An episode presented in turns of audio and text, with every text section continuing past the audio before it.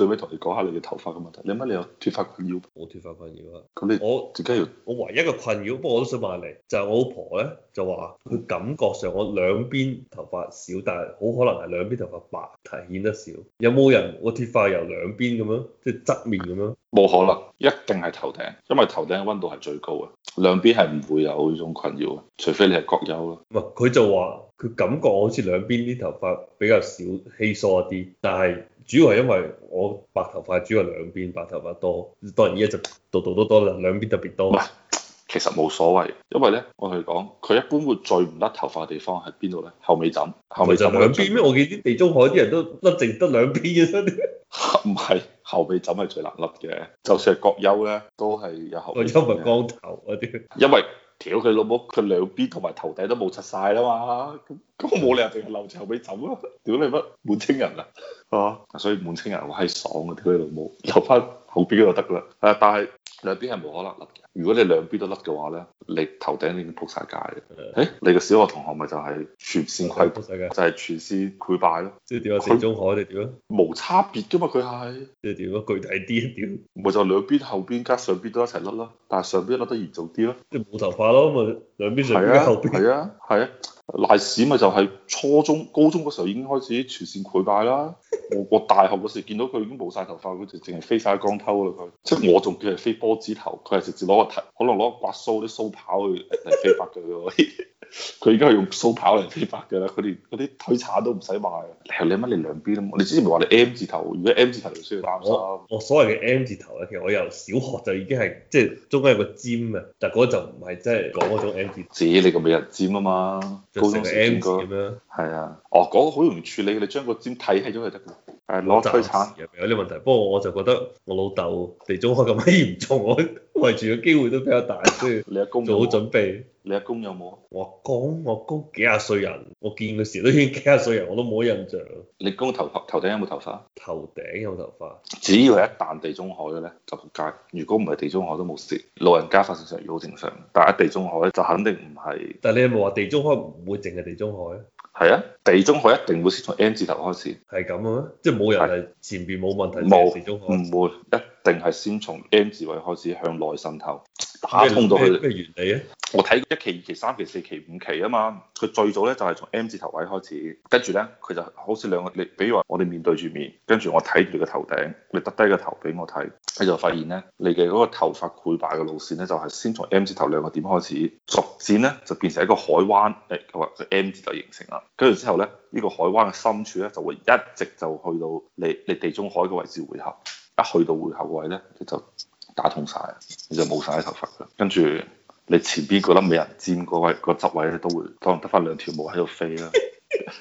跟住佢都會留翻啲，嗰度係辣甩啲嘅，額頭上面正中間係辣甩啲嘅，係啊。但係有啲慘啲，可能得翻兩三執咯，係啊。跟住就你一定見到好多鬼佬都係咁噶啦，就係、頭頂有執嘢，跟住兩邊係空咗嘅嗯，啊，佢係剃到頭髮好短嘅，係一般就係會咁。佢路線就係咁樣樣，但係即係彈略你嘅 M 字咧，你頂位咧一回合咗咧，就係、地中海。所以你話冇可能嗰個產品，如果有條友佢有呢個症狀啊，一開始最初期係咁嗯用係咁用嗰啲產品，就咪實保證冇問題啊。佢可以減緩嘅速度百分之八十、百分之九十。個醫生嘅同我講法，因為我睇過醫生咧，醫生同我講法就話：，唉，反正呢啲嘢咧，你就當係鴉片咁樣樣，你就一定要吸住佢噶啦。佢個作用係咩咧？佢可以令到你嘅髮根更加強硬，唔會脱落。咁原本你已經甩咗頭髮咧，得翻個毛囊嗰啲咧，佢俾你生翻啲毛毛出嚟，或或者就盡量減少你嘅損失，令到你唔會脱落。咁但係你一旦停止用呢個嘢之後咧，佢啲外來營養就冇咗，咁佢就拜拜啦。所以佢就同我講話，唉，呢啲嘢都係用到四五十歲，四五十歲仲有乜所謂啫？冇咪冇咯，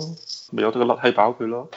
醫生同我講，啊但係如果嗰個人堅持用到八十歲，依然都有啊，都可以有咯，即係至少你肯定會多過你同齡人頭髮多好多咯。即係呢樣嘢一旦用咗就冇得停，一你定唔可要以停，一定要一直使用。呢個就有啲似充電寶，呢啲就有啲似充電寶一樣。你一掹喺你一掹喺個充電寶咧，你嗰個已經衰減到百分之九十嘅手機咧，就只可以捱一分鐘兩分鐘啦。誒，插上充電寶咧就可以一路用落去。係啊佢個就係你嘅頭髮嘅充電寶。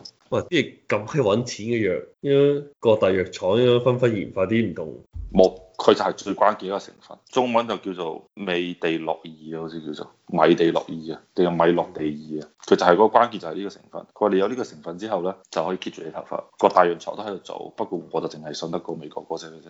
啊，因為嗰個係美國 FDA 唯一批准咗係話，呢個對留住你嘅髮際線、保住你嘅髮際線有效嘅藥物嚟嘅。佢仲要食咁樣係非非立雄胺片啊嘛，嗰只閪就係食閪完之後，你乜你飛機都唔想打，我咁閪搞嗱，嘅。等陣先，你講係兩隻藥定一隻藥啊？菲林安咧就俾你食嘅啊，米落地二咧，米落地二咧就俾你搽嘅。我而家咁用你用緊搽嗰個嗰邊隻，隻？我而家用緊搽嗰只，即係兩隻藥啊啦。啦，講嗯，係啊，要一齊用啊，定係唔可以一齊用，定係冇所謂？可以唔一齊用。如果你覺得有啲邊隻危啊勁啲啊？簡單啲，我唔知啊。我而家睇我覺得搽搽冇用過咩你？屌一個月冇用㗎，佢話要一兩年先起效㗎。即係搽嗰只就係鴉片，就停唔到嘅。唔係食食嗰隻嗰就只，你真係如果真係需要嘅話，都係鴉片嚟㗎 啦。係啊嗰啲你都係脱柒就成世都冇得硬㗎啦。係啊咁，你諗下，佢咪唔係你係唔想掉閪，佢就話食咗嘢就唔會晨勃咯，朝頭早唔會扯旗咯。佢一路食就一路唔會啊，永遠都唔會。佢唔係唔會，佢係減緩拖住你。係啊，不過你冇呢啲困擾，你唔需要擔心啦。你都冇得頭髮，你沖涼嗰時候地下頭頭髮多唔多？沖走晒，屌你，就算甩咗都屌。你抹頭髮毛巾同埋你抹身嘅毛巾係咪同一條啊？ 我短頭髮，我直情我都唔抹頭髮，嚇、你咁閪狼我頭髮揈兩揈就乾啦。嚇，你唔抹頭啊？我想抹頭啫，我抹頭做咩？我你係頭幫我個女抹頭，我幫我女吹頭，但我我自己唔抹。你頭髮好好短咩？總之唔長啦，冇呢個必要啊，只話你而家又飛翻平頭啊？比平頭長少少，但係都唔係長得去邊，即係一條頭髮可能就係一即係厘半米，部半部 iPhone mini 咁長咯、我咁啊唔知兩米，我都哦冇，sorry 冇半部，三分之一部啊，即係三三四厘。誒哦，咁都唔算短㗎。如果你拔頭髮嘅話，如果但係點啊樣嘅話，如果咁短嘅，點解要抹頭咧？講得快啲。唔係循例，你抹下，你唔抹頭，你頭髮咪會滴水啊？沖完涼嗰下抹一下，但我唔會專登抹咯。哦，係咯，咁嗰下咧，你條毛巾如果你抹喺身度，如果你發現身上面好多頭髮嘅話，你就甩頭髮啦。但係如果你身上咧，你唔見有咩頭髮咧，就安全嘅。嗯係，啊我就好關，我話好關注呢一個指標嘅。你洗頭嘅時候甩頭髮就好正常嘅呢、個。再就係睇你頭髮有冇變幼咯，你頭髮會唔會好腍啊？會唔會扯唔到旗啊？你頭髮？啊，冇感覺，冇呢方面。如果你頭髮如果唔軟嘅話，唔會甩嘅。你乜好似我個同事咁咧，頭髮你乜四廿幾歲啊？你乜嘅閪個個都仲好似你乜十八歲嘅太朝頭早嘅太陽咁樣，扯到硬一硬。係啊，佢頭髮真係好閪多。頭髮如果係硬嗰啲咧，就唔會甩頭髮嘅。好似我啲頭髮軟嗰啲就會甩嘅。所以我乾脆剃閪咗佢，我依家剃成個波子頭，方便我搽藥。屌佢，你冇事啊！你媽，如果你有事嘅話，我一八年嚟嘅時候，我一八年嚟嘅時候已經三十三歲啦，你係嘛？三十三歲該閪都閪咗啦，唔係喎，我老豆好似三十幾歲都係好閪濃密嘅喎，嚇真係。即係具體幾歲我唔清楚，張相冇寫年齡，但係都係好閪濃密嘅。但係後咁你期就就開始，你老豆生咗你嘅時候，都已經生老豆抱住好我嗰陣時相都好閪濃密嘅，即係我在 B B 抱喺手嗰啲。咪住，跟住我衝嚟衝去跑嚟跑去嘅時候咧，就冇一齊影相啦，好似就冇乜印象。你諗下先，你高一嘅時候你老豆幾大？啊我老豆大我三十歲，高一幾多歲？高一高一咪十六歲咯。四十六歲咯。嗰陣時肯定冇頭髮㗎啦，即係唔嗰係時我肯見你定頭地中髮，海啦應該。我見你老豆四十六歲嗰時候已經盤咗一圈嘅 咯喎。咁你都仲有十年玩咩？我冇啊，可以盤一圈就應該唔係一兩年嘅事 啊。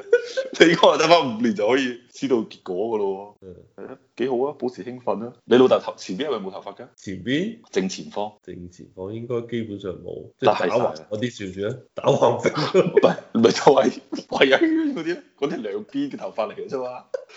誒，嗰啲係兩邊嘅頭髮嚟嘅啫嘛。係我同你講，唔好做呢種地方支援中央嘅事，勇敢啲。真係碌柒咗嘅話，就你一開敞開國門迎接挑戰。啊知我係肉酸㗎，地方支援中央，啲風一吹過嚟，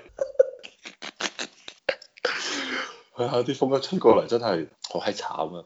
所以真係，如果去到嗰一步咧，你要做嘅事咧就學我唔大隻啲。誒、你有冇睇嗰個咩咩機械師啊，咩速遞入邊揸住部奧迪 A 八嗰只閪佬咧，個英國佬咧，指 Jason 乜鬼啦？咩咩咩斯坦森啊嘛，嗯你就學佢啊嘛。你睇佢其實冇咩頭髮嘅，但係因為佢夠大隻，你都覺得佢幾型啊，係咪先？誒、你有冇睇過《速度與激情八》啊？我唔中意嗰個男，唉，唔咩緊要，唔緊要，《速度與激情八》嘅海報你應該見過啩？佢太閪多集啦，我唔記得佢哋。唔緊要，佢啲屌閪海報入邊咧，你會發現咧，除咗女人之外咧，冇一條頭 髮嘅。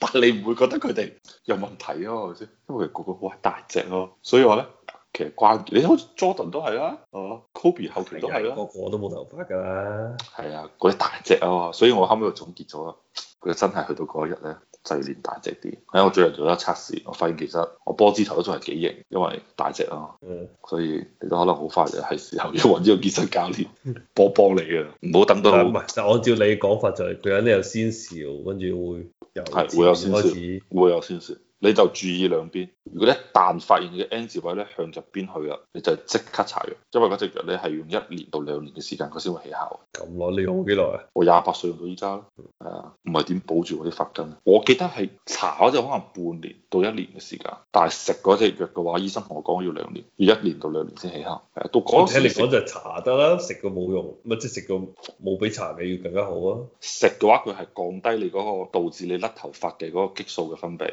搽嗰個咧就係、藥物干預你嘅頭髮，食嘅藥係抑制住你。但係你依家已經冇食啦嘛，你淨係搽。唉，我就食咗一個月，你阿媽嗰一個月冇話搏嘢，你阿媽飛機都唔係想打，可能嗰個月真係冇點打過飛機嗰一個月應該，所以你注意多啲，平時去照鏡咩咧，睇下你嘅髮線有冇上移嘅趨勢，你老豆嗰種可能會好似阿強咁樣，點啊？整體潰敗。咁佢又光頭啊？阿強依家嘅髮線應該同你識佢哋相比，應該向後潰縮到一到兩一厘米以上，都冇多啫，嚟咪。一厘米好閪多，你攞把尺睇一厘米有幾長，擺喺佢個頭上邊，全線向後退咗一厘米喎以上喎，你攰出咗咁多個髮量，你仲唔恐怖啊？啊，嗰度成五六千個髮根㗎啦有，不過阿強我都冇所謂，因為佢佢退得夠整齊，可以用嗰啲黐上去嗰啲，嗯，係啊，佢就係嗰種全線潰退咯，嗰啲就好閪麻煩㗎啦嗰啲。如果一旦發生嗰種情況咧，就要飛波子頭啦，因為咧佢搽藥咧，即係我嘅情況就係、我搽藥咧就係、你甩頭髮個區域嘅頭髮就會變得好淺，啲顏色會變得好淺。如果你係前線，你係好似佢咁咧，從兩邊一齊齊齊向後退嘅話咧，你就會變到前邊咧佢一兩厘米嘅